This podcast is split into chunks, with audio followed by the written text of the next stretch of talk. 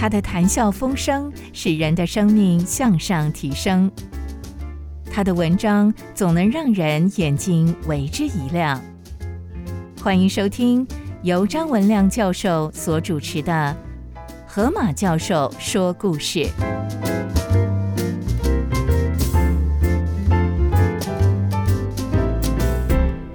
啊，各位先生、各位女士，我是张文亮老师。我底下要分享的是科学家里面的数学大师柯西的故事。我们都听过柯西不等式。啊，我来想柯西这个人的生平啊，有一种科学的武士叫做苦瓜，为什么呢？因为很多人学数学学得很痛苦。为什么要学数学？有人就是为了考试。那么只要我不喜欢考试，就不喜欢数学喽。哎，那为什么学数学？有人说为了计算。那么，其实加减乘除不就够了吗？干嘛还要学那么多数学呢？为什么要学数学呢？是为了赚钱？其实也没有看过哪个数学家赚过很多钱。那为什么要学数学呢？为了读书可以专心。其实我们看漫画书的时候也很专心。那为什么学数学呢？为了培养聪明。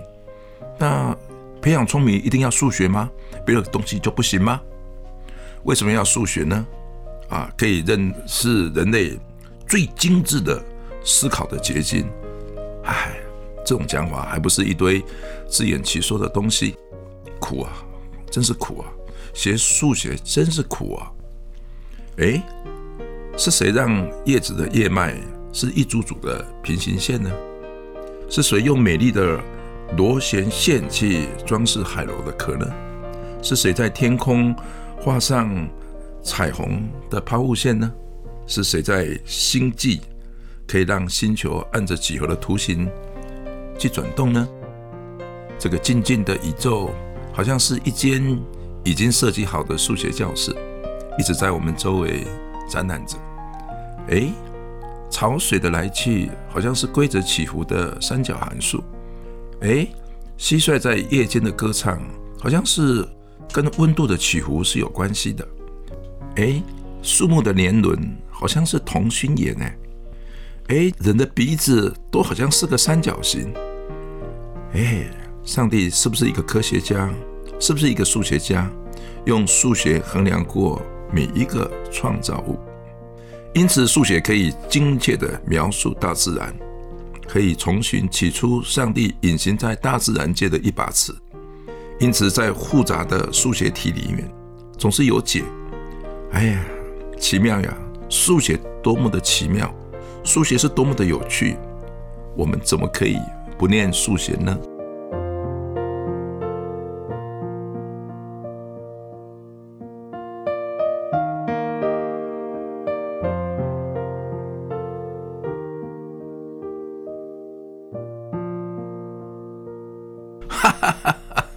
是什么炸弹？竟然会在空中放出五颜六色的光彩？在众人的嬉笑声中，贝特莱教授铁青着脸。贝特莱是一个多才多艺的科学家，他用氯做漂白剂，是他首先提出来的。他也是历史上第一个发现氨氮肥料的合成法。有一天，他把氯化钾放在炸弹中，以取代传统的硝粉，希望可以使得这个炸弹可以更安全。没想到。放出一颗五颜六色的冲天炮，这就是冲天炮的由来。贝特莱觉得他的任务是失败的，因此他就搬到华里市郊的阿曲埃勒镇隐居。贝特莱有一个美丽的花园，他经常坐在花园的绿荫处看书。不久，他发现有一个小男孩在花园外探头看着他。贝特莱教授就请他进来，问他说：“哎，孩子啊，你有什么需要我帮忙的？”小男孩说：“先生，我是不是可以借你的书来看？”嗯，比特莱很好奇的问道：“说那你要看什么书呢？”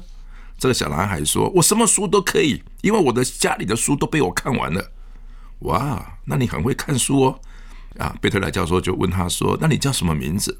这个孩子说：“我的名字叫做柯西。”闲居在家的贝特莱教授。他认为他有用不完的时间，他正想找些事情来延伸自己的知识，能够好好的使用。结果，因为他认识这个小男孩，他就为这个七岁的小男孩写了一套科学的材料。贝特莱把科学糅合着中古世纪的修道的神学，也无意中带这个孩子走上信仰的路。之前从来没有这种科学的读物。多年之后，柯西回忆道，在别人看来都是没有意义的题目，由天堂唱诗班里有许多的天使去推算，站在一块天花板上的天使到底有几个，进而推敲脚尖站在针尖上的天使有几个。贝特莱教授用这个方法来教我无穷级数的收敛。柯西这个名字后来在数学史上是响叮当的名字，几乎每一个念过数学的学生都知道柯西不等式，或是判断无穷级数收敛或发散的柯西检验法。柯西在年轻的时候已经在数学界崭露头角。他在十二岁时遇到数学大师拉格朗吉，拉格朗吉称他是将来要取代我的人，但是拉格朗吉对于柯西的父亲说。请你不要让你的孩子太早接触数学课本啊，不要让他太早推导数学公式啊，直到他能够接受完整的文学教育。这是一个非常奇特的建议。一般对于某一个学科的天才，都会鼓励他往这个方向去啊，例如像说去读资优班啊，或去读更高深的啦，或者是将来大学去念这个科系啊。但是拉格兰吉的理由是。数学天才会将所读的任何的内容自动转换成为数字跟图表，太早就拥有这种转换的能力，会使他深深的陷入狭窄的领域，而忽略了自己还有其他弱点。柯西的父亲完全照拉格朗吉的建议去做。两年之后，柯西以拉丁诗文的写作获得整个法国的首奖。柯西同时收集贝壳，而爱上贝壳鞋。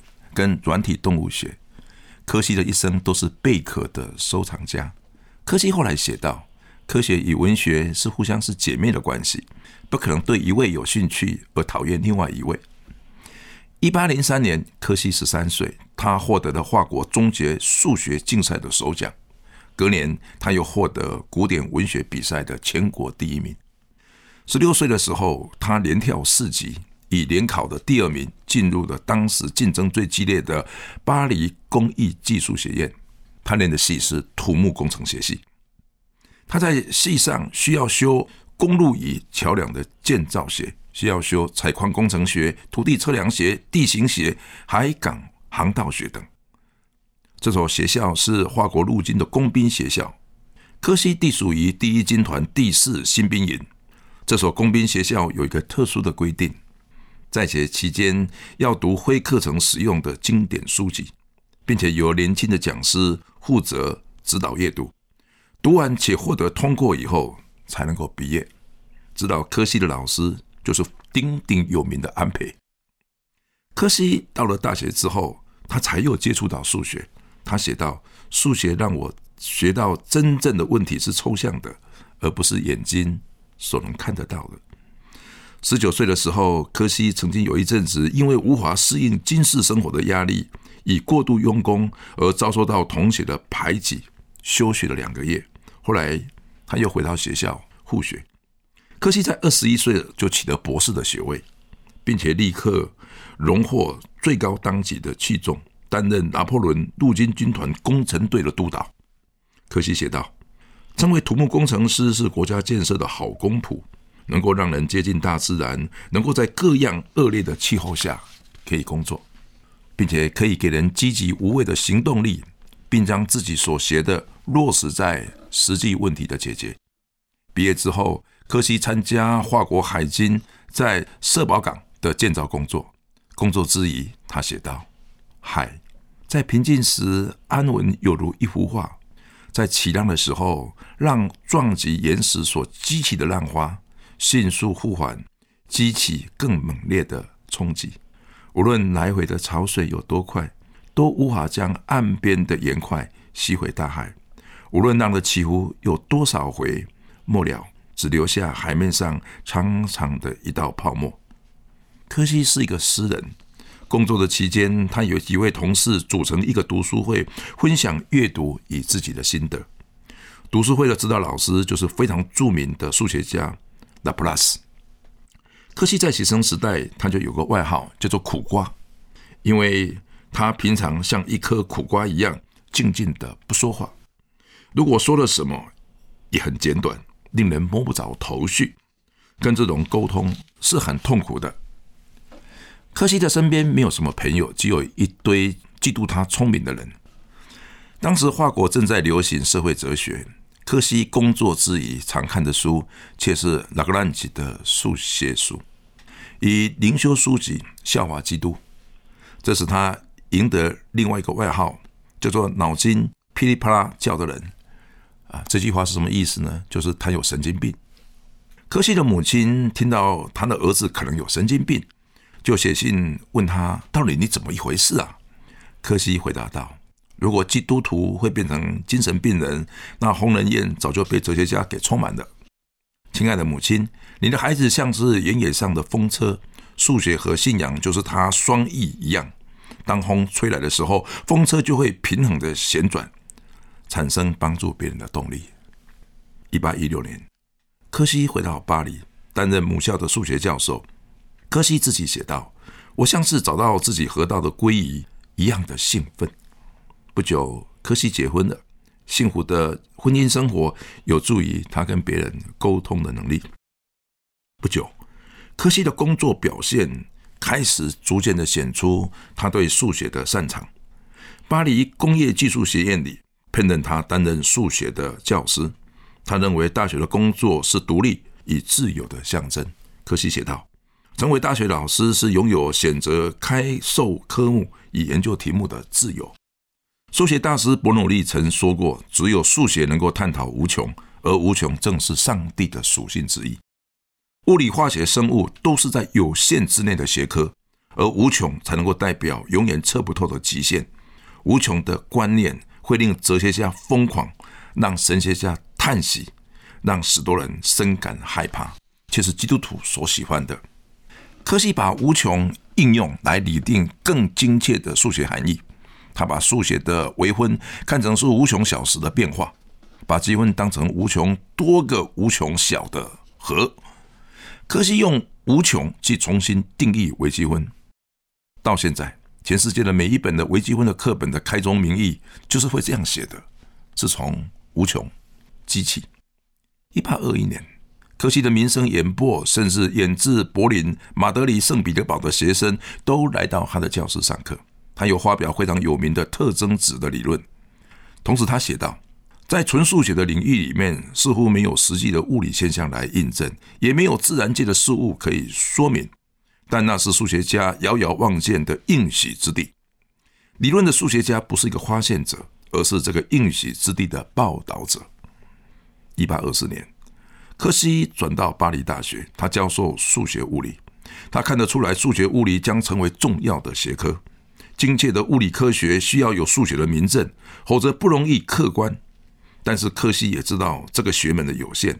柯西写道：“有许多的问题，其实不是我们的数学所能够证明的。”一八三零年，法国发生七月革命，控制法国两百多年的波旁王朝倒台。君王查理十世逃到他国。八月，法国陷入全国性的动乱，议会军队与保皇的军队四处的开打。战争结束之后，新任政府要求大学教授要宣誓效忠政府。柯西认为，大学教育应该是独立于政治之外，大学才能够独立思考的所在。他拒绝宣誓，他离开华国。以后十四年。柯西在欧洲许多大学上课，而且宣扬政治不应该凌驾在大学教育之上。他放弃工作与祖国，带着妻子到瑞士、意大利去旅行教书。各地的大学都非常的欢迎柯西，但是他写道：“对于速写的兴奋与身体无法长期的负荷啊，我实在很累。”在这个期间，发生了一个戏剧性的转折。就是这时逃到奥地利的查理十世，希望柯西担任他的孙子肯普尔的公爵的教师。肯普尔是法国波旁王朝最后的一个法定继承人。可惜与肯普尔见面之后，发现对方是一个完全被宠坏的孩子，对于数学完全没有兴趣。但是柯西认为自己是数学高手，他接受委托。不久，柯西的自视就受到挑战。柯西在上数学课的时候，肯普尔就面露不耐。有几次，柯西一转身，肯普尔就跑出去玩。柯西大声叫他回来，皇后就出来干涉。呃，柯西老师。你怎么可以对未来的皇帝这样说话呢？你可以说教，但是不能够说太大声，这样别人会听到的。那柯西叫的声音如果太小，肯波尔就故意听不到，就跑到更远的地方去。肯波尔经常来拜访的客人面前对柯西恶作剧，甚至冷嘲热讽。如果平良老师的教学完全要靠学生给的意见跟评量，那柯西一定不合格。对这一切，柯西全部忍下来。他知道教育的重点。柯西写道：“孩子在教育的过程中，如果无法学习尊重权柄，他长大之后，他将无法执行权柄。”柯西又写道：“富有家庭教育孩子的关键，不在教授科学知识，而是先从礼仪教起，而且要让孩子认识社会低层百姓的痛苦跟挣扎，更正是君王教育的责任。”后来，柯西改变教化，他先讲一段故事，抓住王子的兴趣，他才切入主题。有时他分享在建造海港的时候，他在工人之间所听到的传闻轶事，那王子就迫不及待的想听下去。啊，这时候柯西才引入数学，他还为肯普尔写了一本几何代数学，几乎都是用文学的方式来写的。这本书后来反而成为非常畅销的科普书。柯西在欧洲的声望越来越大，法国政府最后只好恢复他的教职。回国之后，柯西担任法国科学协会天文数学学门的主席，并且参与教育部的科学教育委员会。他大力的修改教材与课程。柯西提出来：“当我看到统治阶层视百姓为玩物。”聪明的人轻看贫穷的人，我就认为过去的教育有偏差。真正的教育必须是好的教育，否则教育的产物将沦成社会不平的导火线，以犯罪者的工具。要让教育走向好的方向，是教导人勒住自己贪得无厌的心，提醒人教育的目的是在使人行善。他以一些好友组成一个叫做“大学教师教学联盟”，每星期二晚上。向有心的学生分享最新的科学发展。科西主持速写的部分，讨论以前他做的每一件事情。他会请人讲述一段故事，或者是先朗诵几首诗，再进入主题。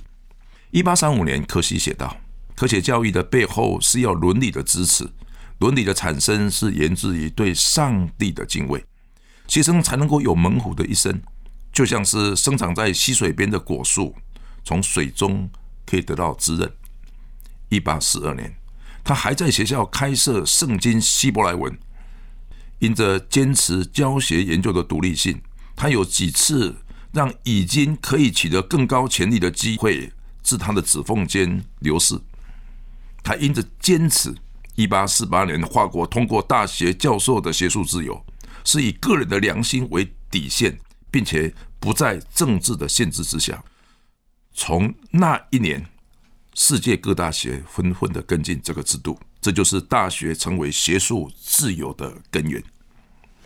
柯西热爱教育，他写道：“学生一生愿意走在正确的路上，开放自己的心胸是学习，以学习为生活的常态，以喜爱真理，以美善的内心的挚爱，才不会落入世界上常常令人心怀恶意的波浪与试探中。”年轻的日子才能够光辉照耀，而这一切必须有人成为他们的典范，尽量的以年轻的学子分享他们学习的努力与过程，以良善和关爱来鼓励学生。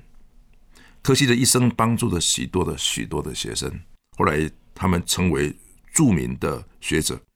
柯西的学生有名的，例如提出投影几何学的彭斯欧，提出多次方程式微分解的埃尔米特，提出线性微分方程的布里欧，提出微分几何学的伯雷尔，这些学者都如同柯西，除了在大学任职之外，也大力的投入高中与大众教育，使得华国在十九世纪虽然经历了许多的战争，但是华国一直是世界上的数学中心。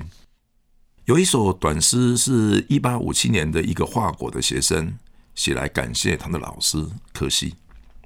这个学生这样写道：“柯西教书的方法独创一格，总是有最基本的法则，精确的、仔细的切入重点。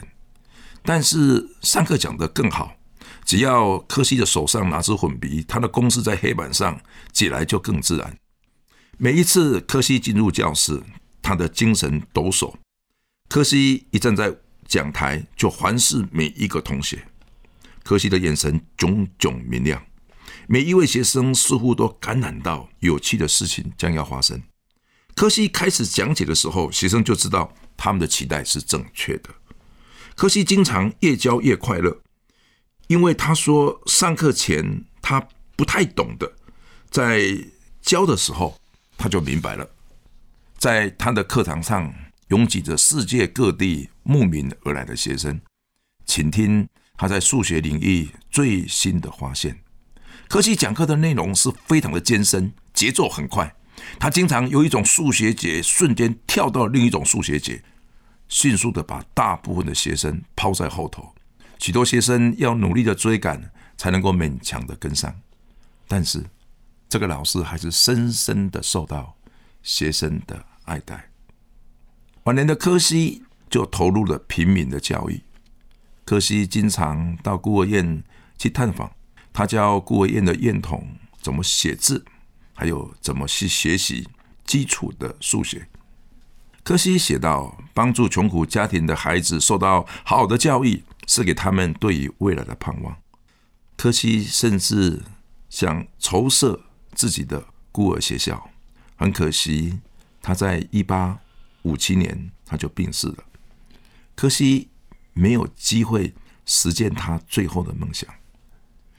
柯西在安息之前，他说道：“人会过去，愿他工作的果效可以永远长存。”如今，柯西的数学公式是留在普世的数学课本上，他本身就是专业、热情。以优秀沟通者的活化。亲爱的主耶稣，我学过科西不等式，我也学过科西的收敛式。我在学校里面，有时候在分享的时候，我深深的觉得科西的可爱。他既然担任孤儿院的老师，他也曾经担任过一个骄傲王子的家庭老师。更重要的，他不止数学之外，他坚持大学的教育必须在独立在政治之上。他的理想深深的影响以后的一百年，大学的确是以政治是分开，并且是独立在政治之上。所以说我感谢你，他这个信仰是来自于他对上帝的信仰。以至于一个人的良知、一个人的判断、一个人伦理的坚持、一个人对永远成效的认定，是来自于信仰，而不是来自于政治或社会的认定。有一天，政治、社会的认定都会过去；有一天，世界的掌声也会停止。但是，也许我们的一生不是很渴慕，甚至不是很期待外面给我们的掌声，而是上帝。给我们的掌声，就像是他在晚年的时候所说的：“人会过去，愿他工作的功效是永远长存。”主耶稣，我感谢你，你这位美好的数学家，其实他一生带领的许多的同事成为基督徒，例如像埃尔米特，就是他所带领而信主的。我感谢你，他的课本成为我们今天所学习的课本里面很重要的内容。但是我更祈求，那个上帝在他心中的那个重量，也成为我们今天学习数学者心中的重量。我仰望主，我祷告祈求，是奉耶稣基督的名，阿门。